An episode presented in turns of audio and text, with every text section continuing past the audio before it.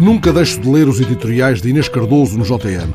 Com uma afabilidade por vezes desconcertante, ela vai sempre ao osso dos temas, sacode-nos serenamente. Pode acontecer que numa crónica, talvez sobre mamas, talvez sobre piadas sexistas, ela nos faça pensar sobre o modo como as redes sociais nos estão a transformar e nos lembre que precisamos de uma conectividade com menos miopia e mais conteúdo e que, uma outra vez, nos confronte com o facto de, um ano passado, sobre o massacre de Bataclan, não estarmos mais tolerantes, nem mais inclusivos, nem mais munidos de condições policiais e sociais para lidarmos com o terrorismo. E nos lembre que o drama dos refugiados está por resolver, enquanto grande parte dos europeus que destilam ódio nas redes sociais não sabem distinguir islamismo de extremismo.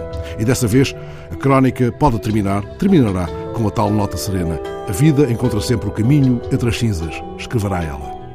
Mas desta vez, a prosa da jornalista Inês Cardoso surge num livro ilustrado por Catarina Alves, o livro intitulado Vencite, Jeremias.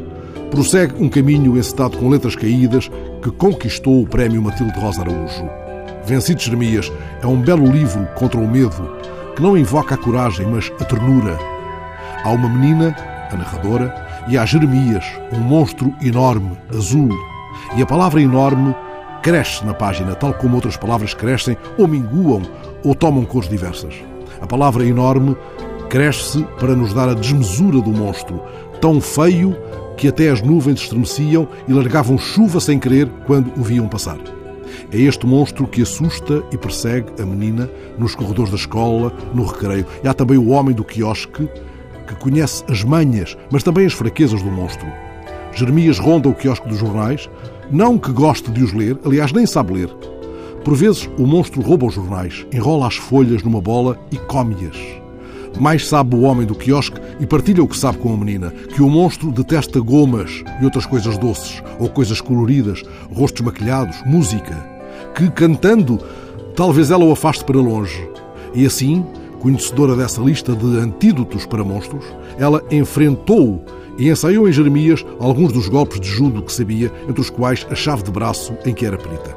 Mas Jeremias cresceu ainda mais, ficou maior do que nunca e ela teve de correr a sete pés, só parando justamente no quiosque de jornais. E o homem dos jornais lhe explicou então que ela tinha seguido a estratégia errada, que se o abraçasse, se abraçasse o monstro, seria este a bater em retirada, pois é a ternura e não a coragem que vence o medo. Neste belo livro, Vencido Jeremias, Inês Cardoso leva por diante tal como nas crónicas do JN, o método da afabilidade desconcertante. Sacode-nos serenamente, mostra-nos que a vida encontra sempre o caminho por entre as cinzas.